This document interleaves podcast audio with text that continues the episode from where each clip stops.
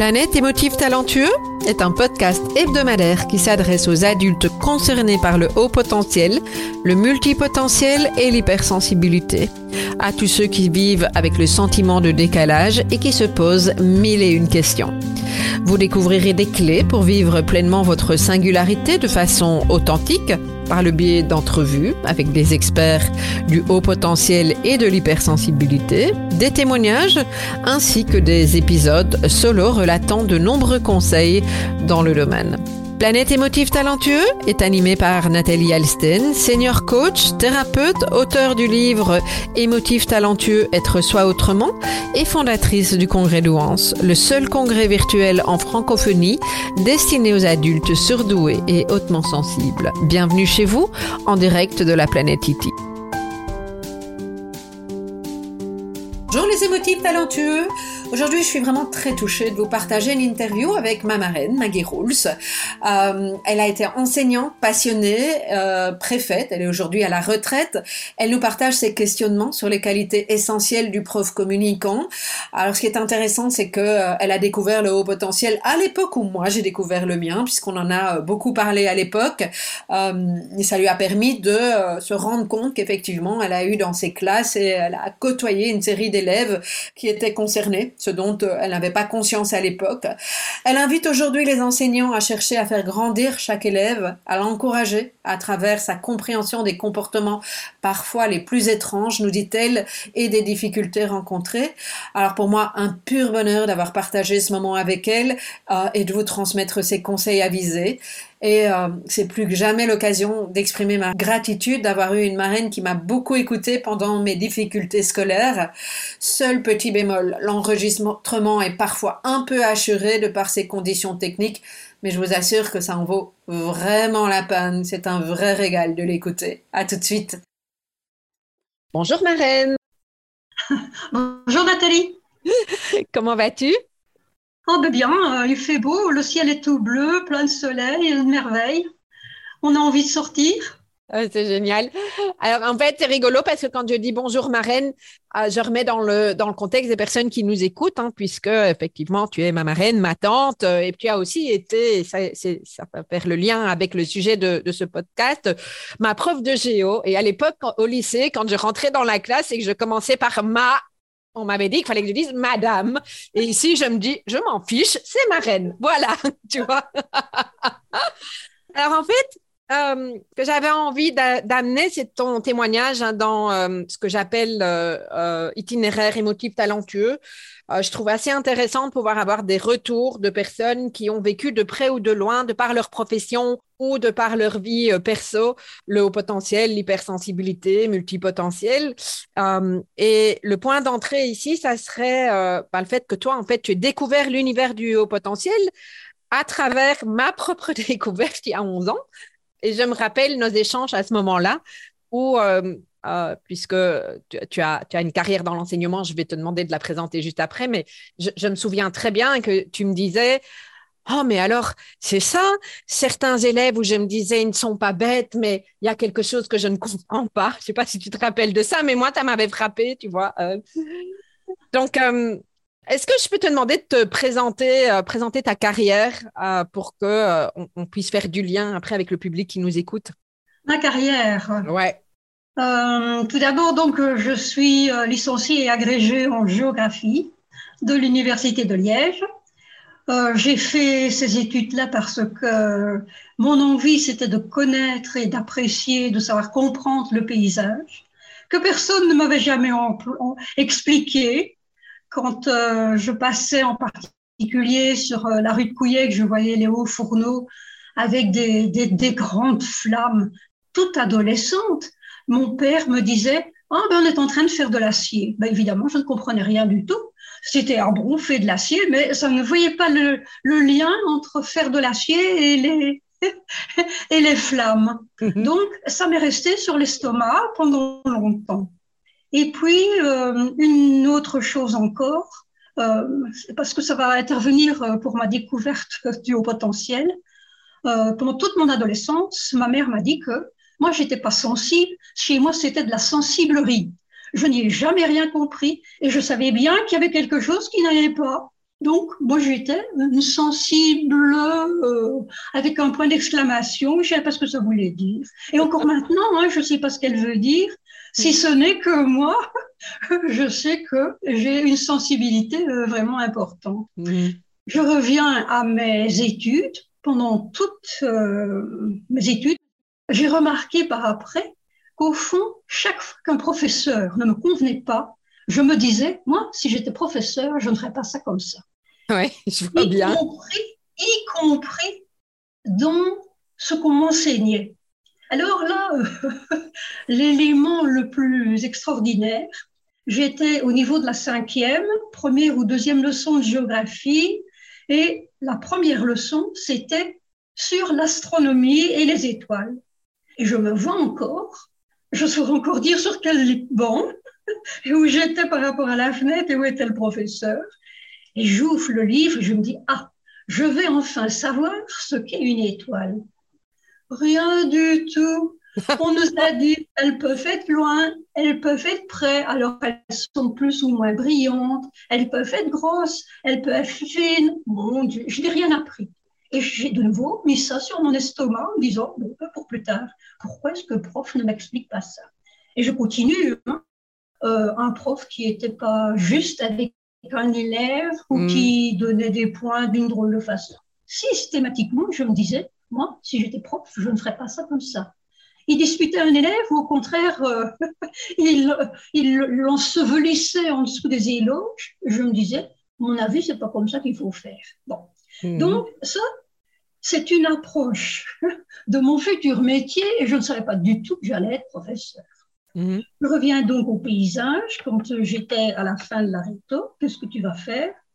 Eh bien, moi, je voudrais bien apprendre à comprendre le paysage je m'en suis ouvert à un ancien professeur de français qui m'a dit tout de suite Mais quelle idée de faire la géographie Un prof de géo, ça n'a pas d'importance dans une école.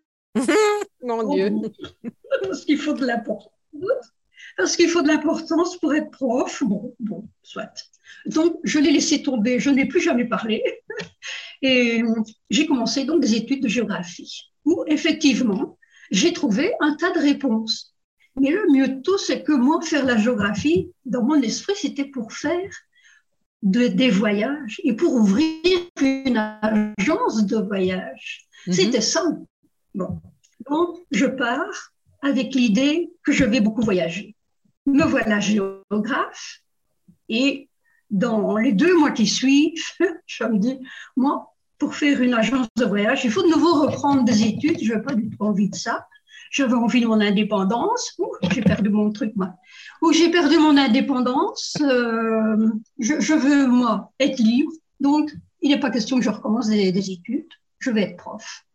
Et voilà donc que j'ai commencé à rencontrer les élèves. La première chose, ça a été la discipline. Ah, je me souvenais, moi, je ne peux pas faire comme les profs que j'avais connus. Pourtant, il me semble que j'avais, été assez sévère, en particulier avec les élèves de première, parce qu'à ce moment-là, j'avais des premières, des premières jusqu'à des rétos. Donc, tes premières, c'est euh, quel âge? Ça C'est 12 ans, c'est ça? C'est ça, 12 ans. Près, hein? c'est ça. Mhm. Et j'étais à Tamine, ça veut dire dans un milieu où les enfants étaient, avaient moins accès à la culture que Charleroi. Donc, il y avait une légère, un léger décalage par rapport à ce que je connaissais. Et j'essayais de ne pas être trop sévère, mais je leur montrais où était. Mais c'est difficile, hein. on fait ça instinctivement et c'est pas toujours réussi. Hein. Mais et, surtout au début, parce qu'il y, a, y a un processus d'apprentissage en tant que prof aussi, donc j'imagine qu'il faut trouver les, euh, le juste milieu. Mais en tout cas, j'entends le questionnement en fait. Ah oui, ah oui, ça. Bon. Mais au bout d'un an ou deux, ça marchait très très bien. Et ce qui est extraordinaire, je connaissais le prénom de toutes les élèves que j'avais, donc de la première jusqu'à la réto. Extraordinaire, hein ça n'est plus jamais arrivé après. Et alors, euh, j'ai commencé donc à, les observer. Et effectivement, je trouvais parfois des élèves un petit peu bizarres. tout au début, j'avais au premier banc une petite élève qui parlait tout le temps. Mais je dis, écoute, tu ne vas pas continuer à parler tout le temps. Il faut me laisser parler, que les autres écoutent. Et elle me dit, vous savez, madame, avant, j'étais tellement timide que ma maman m'a fait prendre des cours de diction et de théâtre. Et depuis, je suis comme ça. bon, ben, il faudrait que je voie ta maman et lui dire que vraiment c'est une réussite. Donc, il y avait une complicité, il y avait derrière la discipline, il y avait une forme de complicité avec les élèves. Les il y avait de la confiance, en fait. Hein. Mm. Ben, exactement, exactement. Donc, il y avait ce côté-là. Et puis, au niveau des troisièmes et quatrièmes, c'était beaucoup plus difficile. Les troisièmes et les quatrièmes, elles étaient en recherche euh, de compréhension avec en particulier la maman. Mhm. Et je me souviens, donc tout ça, ça remonte à 63, 64, quelque part par là. Euh, donc presque 60 ans. Hein, on n'a pas été élevé par notre mère, hein, nous, c'est la grand-mère. Mais elle me disait ça avec un ton presque de mépris. Elle ne comprenait pas apparemment que la maman avait dû travailler et que la grand-mère, heureusement qu'elle était là, non, euh, c'est comme si la mère les avait rejetés. Bon, je, n'ai rien su faire parce qu'à ce moment-là, je connaissais pas, je n'avais pas hum, la notion de ce que c'était que la maternité ou mhm. être en mère, etc. Je ne savais pas bien expliquer. Donc, après, j'ai eu mes enfants et j'ai été euh, désignée à Charleroi.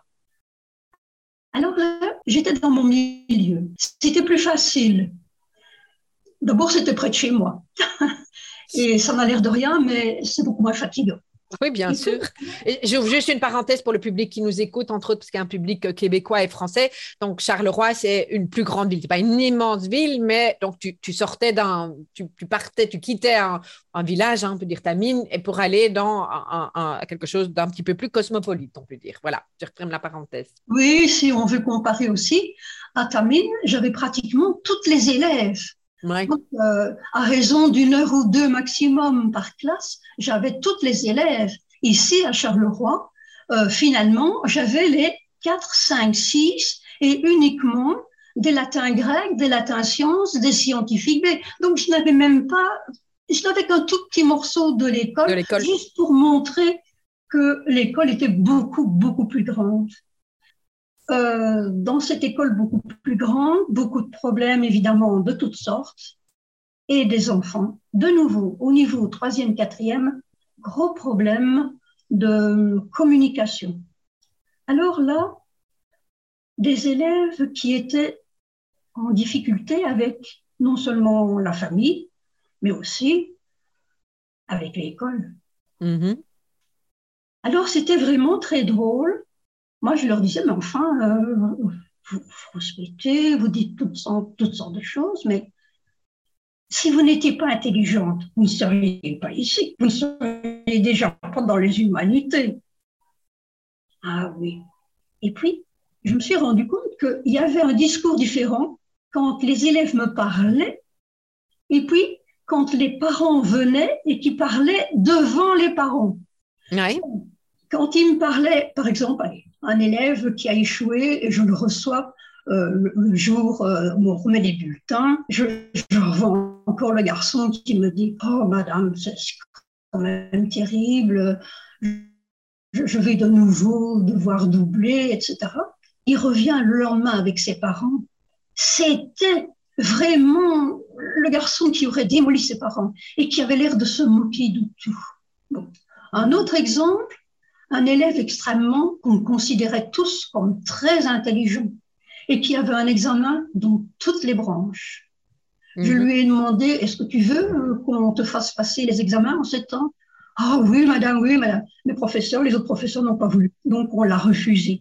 Euh, cet enfant, je crois qu'il était au potentiel. Tout le monde, tout le monde le considérait, mais vraiment comme quelqu'un de très intelligent. Et puis, je ne sais pas ce qu'il est devenu. Je pense, parce que sa sœur est restée chez nous, euh, je pense qu'il a fait de l'informatique, ce qui ne m'étonnerait pas. Voilà, je ne suis pas sûre que je réponds à ta question, mais euh, voilà euh, quelques exemples. Oui, mais donc en fait, c'est touchant parce que à l'époque, tu avais déjà repéré cette forme d'intelligence chez certains de tes élèves. Et j'entends l'écoute et, tu parles de complicité que tu as pu avoir avec eux, mais en même temps, tu ne savais pas en quoi ça consistait. Et donc, est-ce que je sens comme une forme de regret de ne pas avoir su à l'époque? Oui, certainement. certainement. Et j'en ai su beaucoup plus quand je suis devenue préfète. Ah, alors là, c'est un autre, euh, un autre élément. Mais quand on est préfète, je veux diriger parce que je veux comprendre et je veux pouvoir intervenir auprès des élèves et des parents. Ouais. Tandis que comme à partir du moment où j'étais préfète, les élèves venaient me voir pour m'expliquer la situation. Et à ce moment-là, je pouvais téléphoner aux, parents et leur mmh. dire, vous savez, il y a ceci qui se passe. Ou bien je pouvais euh, aller convoquer l'un ou l'autre professeur et dire, bon, il faut que vous pensiez, voilà ce que l'élève m'a dit, qu'est-ce que vous, vous en pensez? Est-ce que vous croyez que... Et à ce moment-là, il se mettait quelque chose en place. Et vraiment, Là, j'avais, j'avais l'impression de servir à quelque chose. Mmh, mmh. Quand il y avait une délibération, ça c'était, c'est drôle, hein. c'était un de mes meilleurs moments. Personne ne peut croire ça. Alors qu'en général, les profs ont horreur de ça, mais toi, effectivement, en tant que préfète, un des meilleurs moments, oui, dis-nous pourquoi. Mmh. Eh bien, quand, quand il fallait parler des élèves, donc, allez, mettons, euh, voilà, on va délibérer euh, la classe euh, de 6e A. Eh bien, je donnais le nom de chacune des élèves. Et chaque fois, il y avait tel et tel et tel problème. Eh bien, chaque professeur était interrogé, mais aussi bien les professeurs qui l'avaient fait réussir que ceux qui l'avaient fait échouer. Mm-hmm. Et quand c'était fini, je disais à mes professeurs, hein, après ce que vous venez de me dire, si j'allais dans la classe, je saurais dire qui est l'élève. Elle n'a pas de visage pour le moment, mais je sais exactement qui elle est c'était vraiment, moi j'aimais bien, je connaissais mes élèves comme ça sans tête. Je savais bien qui elles étaient. Je savais dire, oui, euh, c'est bien euh, qu'on la fasse euh, recommencer. Ou bien non, on va pas la faire recommencer. Ou bien, euh, bon, on va lui faire passer des examens, mais il faut l'aider parce que il faut dire aux parents qu'elle est intelligente et qu'elle peut réussir. Il faut mmh. l'aider. Mais mmh. à ce moment-là, il y avait vraiment un lien ce que j'appelle un lien. Oui, mais c'est ça. Un lien de l'humanité aussi. De l'humanité, et puis bah, comme je t'ai eu comme prof, je veux dire, et que j'entends encore mes amis qui parlent de, de Madame Rouls, euh, et en l'occurrence pour les auditeurs, euh, euh, y a, bah, au moment du confinement, on a fêté ton anniversaire et on en a profité comme c'était une tranche importante et que bah, la situation était celle-là. Euh, on, a organisé euh, toute une série de, de Zoom, etc. Et il y a une série de, mes amis du lycée qui étaient dans ta classe qui sont, euh, qui sont venus. Et moi, j'ai été vraiment très touchée de, leur témoignage parce qu'évidemment, moi, ma vision, elle est filtrée parce que ayant eu comme marraine et ayant au moment de l'adolescente et de mes difficultés en mathématiques, dont je suis sûre que tu te rappelles, il y avait beaucoup de dialogues, beaucoup de discours. Tu m'as hébergé, euh, euh, tu as vu ce que je mettais en place, euh, tu m'as épaulé. Mais donc forcément, c'est filtré. Mais ce qui m'a touché aussi quand j'ai entendu mes, mes amis, c'est le discours qui est quand même drôlement avant-gardiste que, que tu tenais, puisque, attends, on était dans ta classe il y a quoi? Il y a, il y a 40 ans, en fait. Oh là là, ça rajeunit pas. Hein Et qui disait, le, le, truc que j'ai retenu, c'est que tu avais dit à plusieurs d'entre elles que une, carrière ou une vie professionnelle, ça n'était pas qu'un travail et que euh, au fil des années, euh, les choses allaient évoluer, qu'il fallait s'écouter. Euh, et ça, c'est quand même dingue, il y a 40 ans. Donc, je sais pas si tu as envie d'en dire un mot, mais moi, ça m'avait frappé quand j'ai entendu ça. Mm. ben, je dois dire que je ne savais pas que j'étais à l'avance, il faut pas croire ça. Non, non, non, je m'en doute. Je travaille à l'instinct, je travaille vraiment mhm. à, la, à, ce que je ressens. Alors là, il faudrait peut-être que je revienne à mon adolescence. Il faut savoir hein, qu'il est arrivé plusieurs fois au cours de mes études, on me demandait de rendre un travail. Alors, comme j'avais pas envie, je m'en fichais un petit peu, je, répondais, je faisais par exemple une rédaction, euh, je me souviens, une fois en anglais, une fois en français. En anglais, c'était au niveau de la deuxième, en français, c'était au niveau de la réto. Alors, je rends ma rédaction en, anglais, mais que j'avais fait, mais comme ça, sur le bord de la, de la table. Paf, j'ai 9 sur 10. Ouais. Et la fois suivante, euh, on a de nouveau une rédaction. Je me dis cette fois-ci, euh, je vais essayer de les mériter. Ouais. Oh, j'avais 6 sur 10. Bon, je me suis dit plus jamais. Penses-tu, en réto, je recommence. Une rédaction, dissertation, euh, c'était sur un truc de Balzac.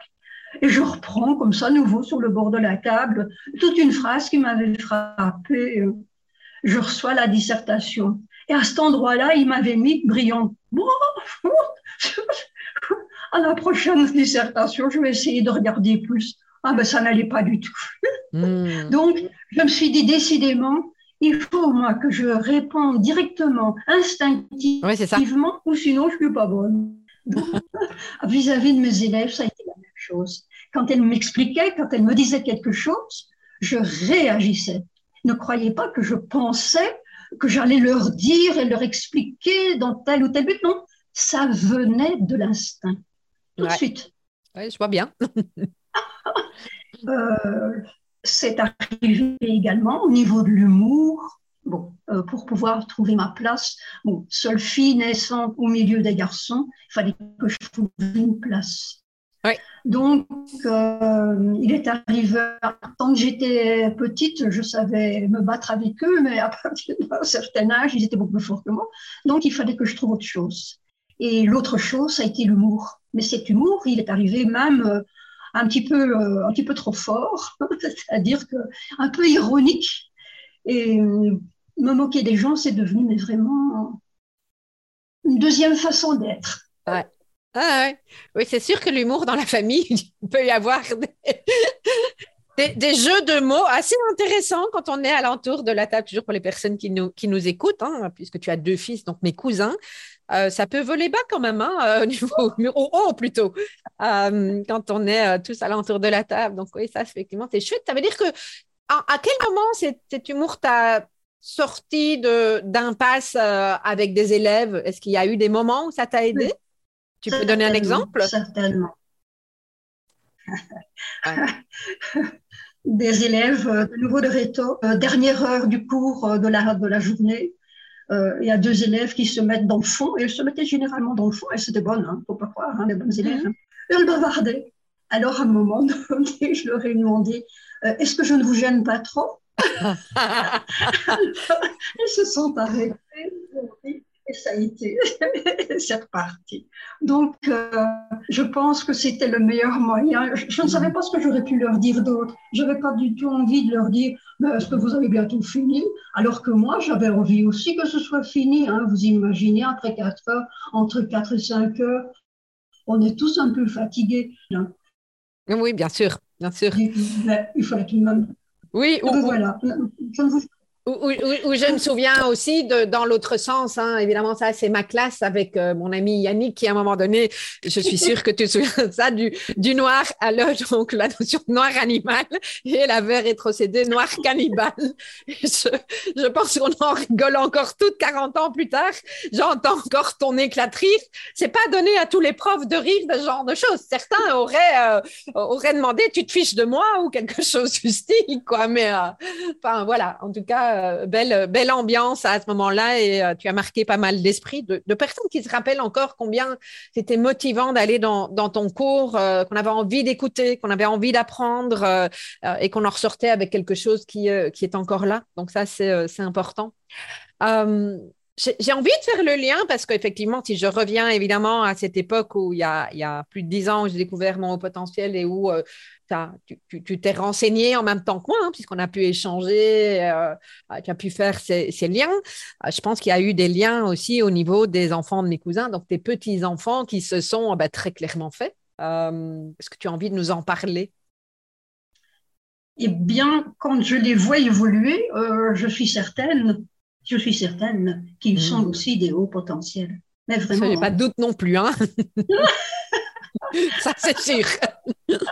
on a trempé dedans dans la famille, on trempe toujours dedans, quoi. Mais effectivement, avec des personnalités, quand je pense à tes petits-enfants, avec des personnalités complètement différentes les unes des autres, euh, et avec quand même des expériences parfois cocasses, c'est pas forcément agréable dans, dans l'école, justement. Dans l'école?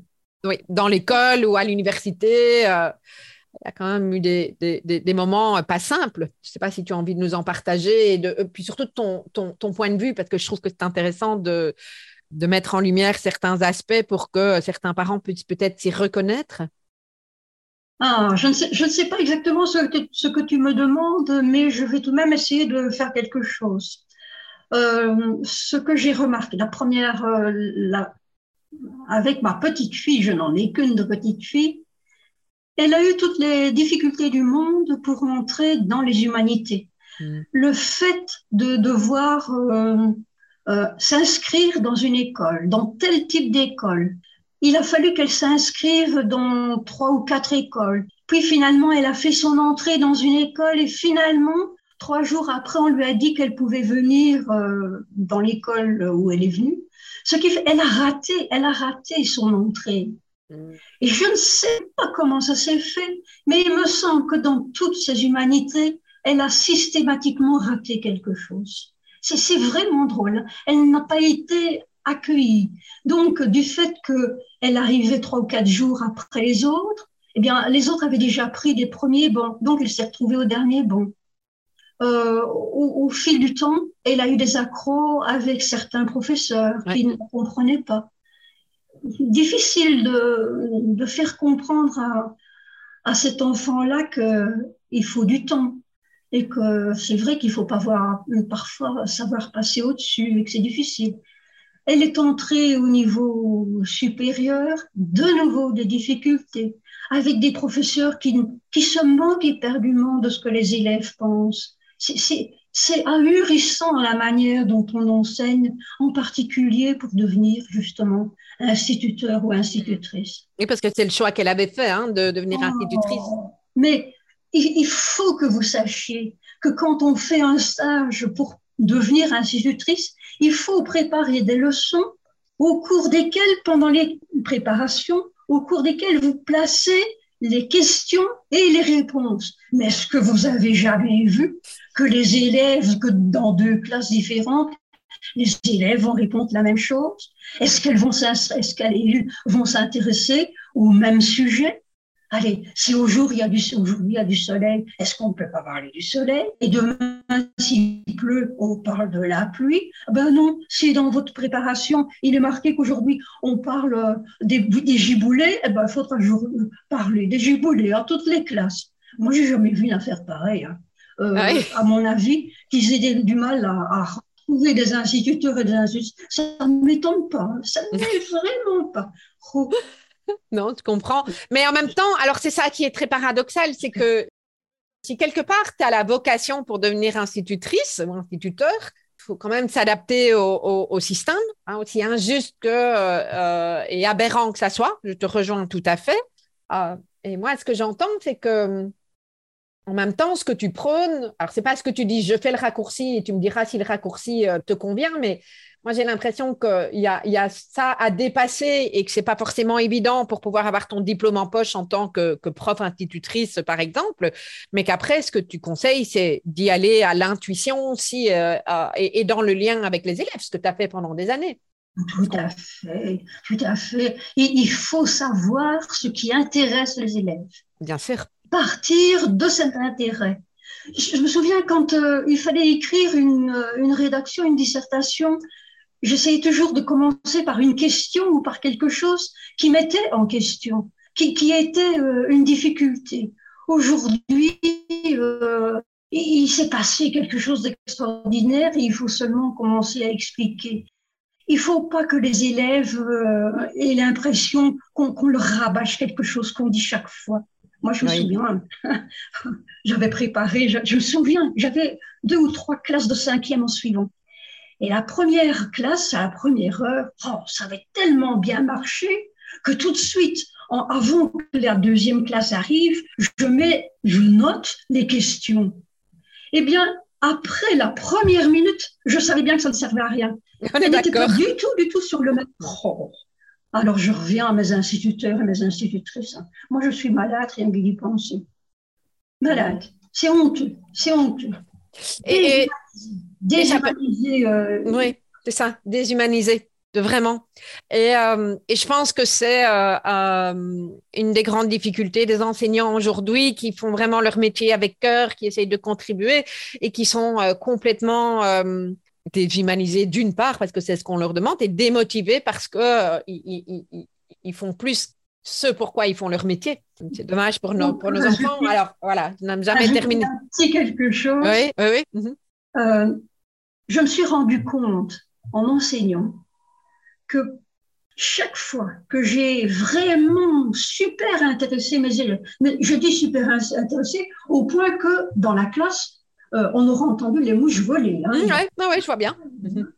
Chaque fois, j'ai eu l'impression que je leur expliquais quelque chose que moi, je n'avais pas compris pendant mes Ah oui. humanités. J'ai parlé tantôt de l'astronomie et quand euh, en géographie, on a permis aux professeurs euh, d'adapter leur euh, cours à, à ce qu'ils préféraient, je me suis dit, ah, cette fois-ci, je vais savoir ce que c'est qu'une étoile. Alors, j'ai mis mon truc au point dans ma tête et je leur ai expliqué. Mais quand j'expliquais ça, ou quand j'expliquais la dérive des continents, ah, je vous assure, ça, ça reste pour moi le bonheur. Le Ah, paradis. chouette moment, hein, oui, je comprends. Ah, merci pour ce partage. Je n'avais jamais entendu ça de, de, de ta part, mais c'est touchant. Euh, on arrive tout doucement au bout de, de, de cet échange. Euh, moi, j'aurais envie de, te demander euh, qu'est-ce que tu aurais aujourd'hui, avec ton expérience, de ce que tu as perçu du haut potentiel, euh, euh, qu'est-ce que tu aurais envie de donner comme conseil à, à trois, trois types de personnes, aux élèves, aux parents et aux enseignants? Je suis gourmande, hein, mais ça, tu sais. Aux élèves, Donc, quel serait le conseil pour les parents, euh, pour les élèves? Oui, pardon. Je commence par les élèves. mhm, Aux élèves, je dirais, vous avez deux façons d'envisager votre vie. D'abord, vous savez que vous n'avez droit qu'à une vie. Donc, il faut la réussir aussi bien que vous pouvez. Pour la réussir aussi bien, vous avez d'abord besoin d'un diplôme. Donc, il n'y a rien à faire. Il faudra vous plier d'une façon ou d'une autre à passer des examens. Mais au-delà de ça, ne vous contentez pas de ce qu'on vous enseigne. Soyez vous-même et vous apportez ce que vous savez à vos professeurs. Et vos professeurs euh, vous en remercieront parce qu'ils ne savent pas à quel point vous êtes capable de leur apporter quelque chose.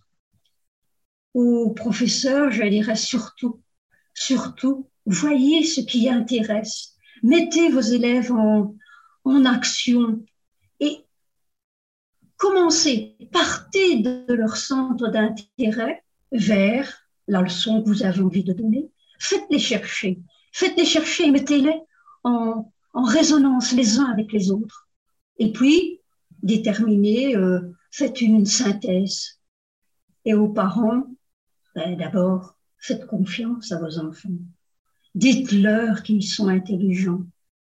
Dites-leur qu'ils sont là pour apporter quelque chose. Eux aussi, ils sont là, ils ont, ils ont quelque chose à apporter euh, à la terre entière. Il faut simplement leur permettre d'y arriver. Quelle que soit votre situation, il y a moyen, il y a moyen. Ils peuvent apporter quelque chose.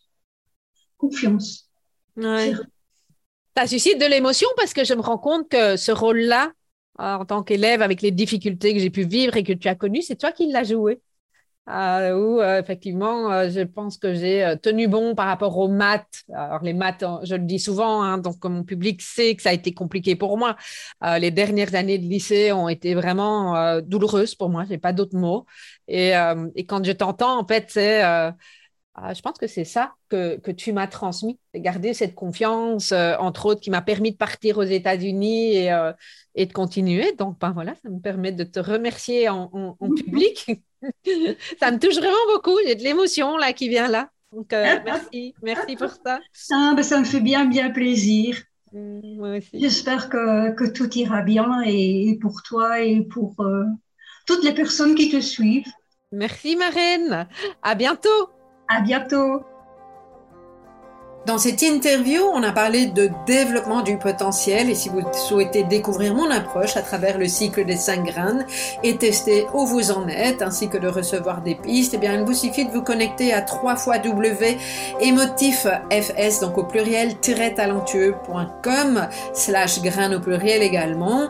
C'est gratuit et vous recevrez vos résultats personnalisés. À bientôt!